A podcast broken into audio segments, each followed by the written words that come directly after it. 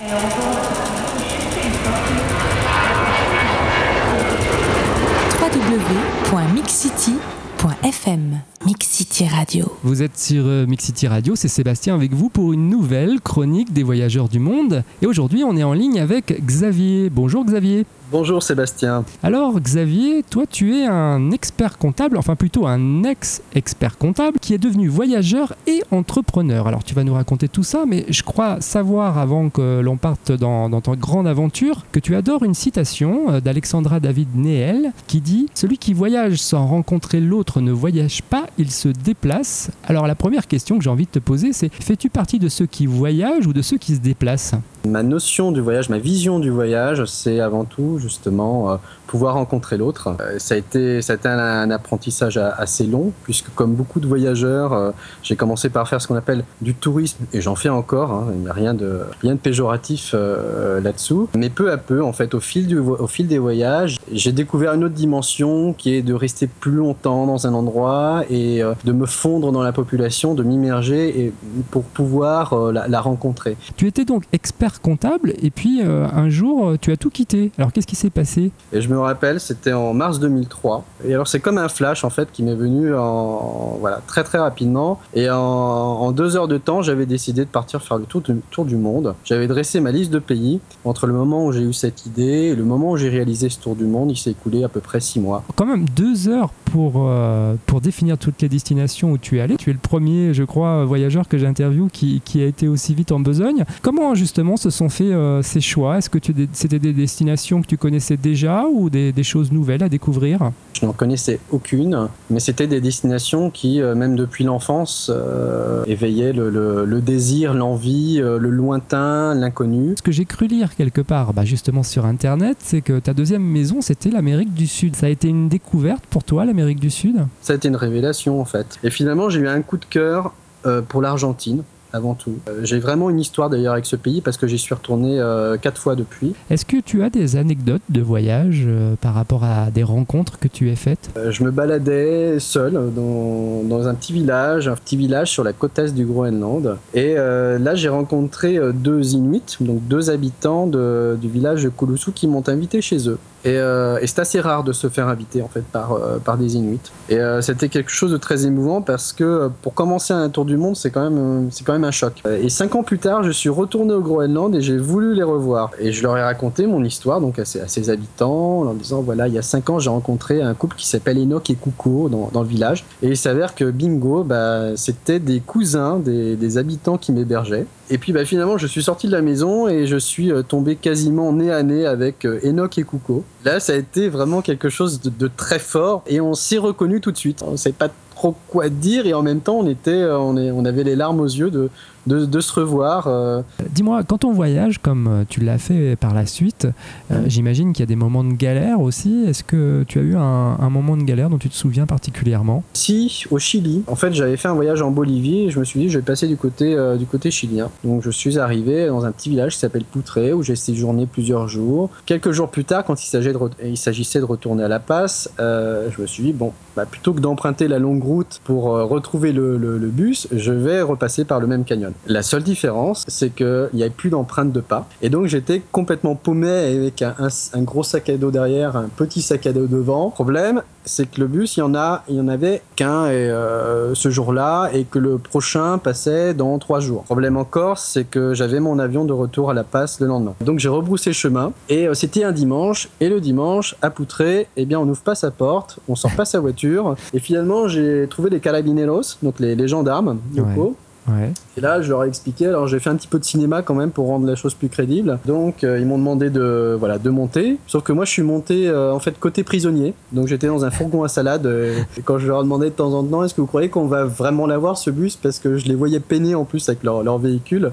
Et j'avais le droit juste de me la fermer. Et alors, du coup, on est arrivé à l'intersection. Le bus est arrivé. Et le problème, c'est qu'en fait, c'est une côte qui monte jusqu'à 4000, je crois, jusqu'à 4500 mètres. Et donc, on se à à 500 mètres, 600 mètres, 700 mètres du, bus qui, qui lui continuait euh, sa course. On n'arrivait absolument pas le, à le dépasser et je me suis dit, oh mon Dieu, là je vais rater le bus, donc je rate le bus, je rate l'avion. Euh, à un moment donné, euh, les carabineros ont tout simplement fait demi-tour. Ils m'ont reposé devant le petit abribus perdu au milieu de nulle part sur l'altiplano et ils m'ont dit, bah écoute, maintenant t'attends là. Et donc j'ai attendu, j'ai attendu. Alors bien sûr, j'étais j'étais tout seul et je me suis dit, bon bah là c'est mort, peut-être revenir au village. Et au bout d'un moment, je vois une, une ombre se profiler et c'était le bus qui n'existait pas, à savoir qui n'était euh, répertorié sur aucune liste d'horaires. www.mixcity.fm Mix City Radio. Alors, on va rester en Amérique du Sud. Et ce que je te propose maintenant, c'est euh, un petit test. Je vais te donner deux proverbes, deux proverbes d'Amérique du Sud, et tu vas me dire Aïe. spontanément ce que tu en penses. Alors, le premier, c'est l'homme travaille une année pour s'amuser une journée. Ça m'évoque la vie au Pérou. On entend souvent les gens, mais c'est pas une légende, euh, dire que la vie est une lutte. On doit euh, assurer sa survie parce que les salaires sont très faibles et surtout il n'y a pas de stabilité du, du travail comme dans d'autres euh, comme dans d'autres pays. Et avec l'argent qu'ils gagnent, finalement, euh, ils n'en oublient pas pour autant le côté euh, le côté festif parce que ça reste quand même des bons de bons vivants. Il y a beaucoup d'entraide aussi. Le deuxième proverbe, c'est la force de la chaîne est dans le maillon. Ben voilà, on y vient. Ce sont des sociétés qui sont euh, vraiment tournées vers la famille. Et notamment en Argentine, on retrouve vraiment ces, racines latines qui sont un sang mêlé euh, de- et, et d'italien, donc justement qui, ont su conserver cette notion, cette notion familiale.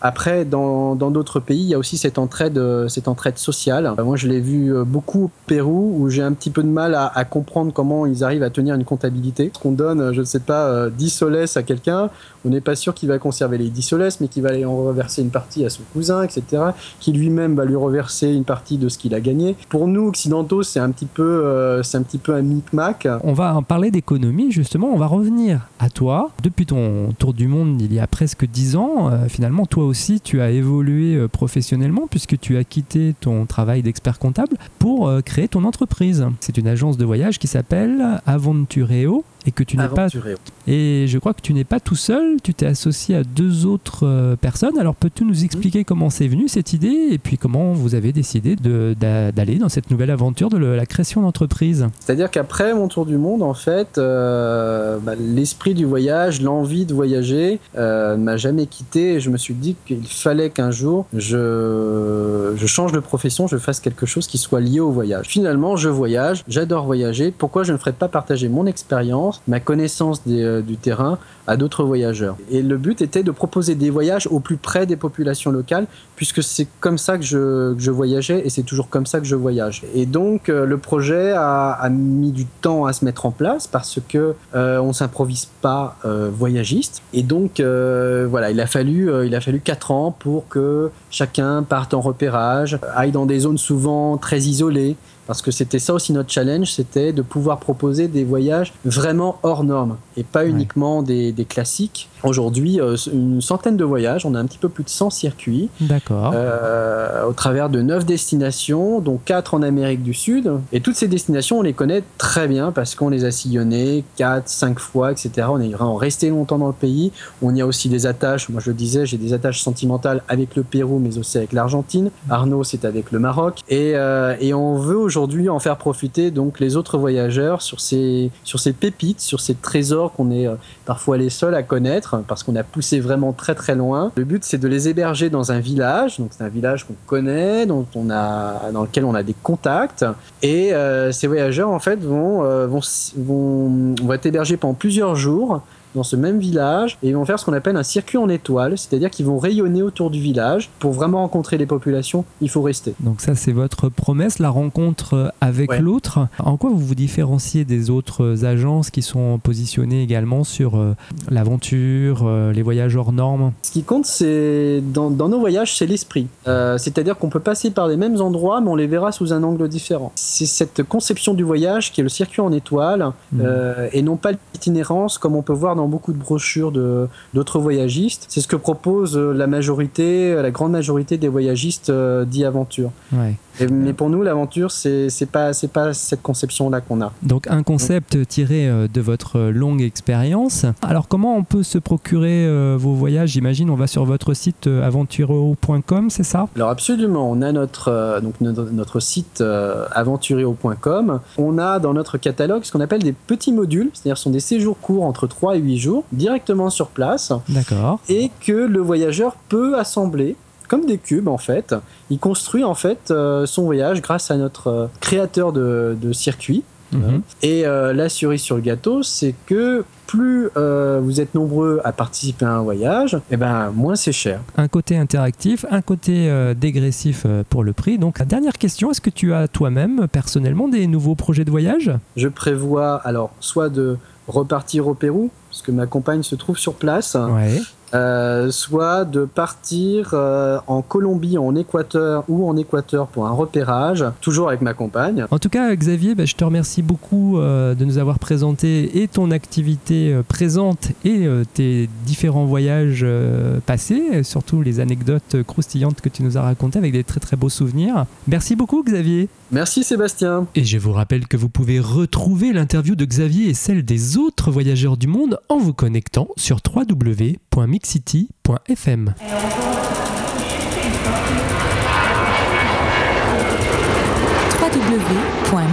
www.mixcity.fm Mix City Radio.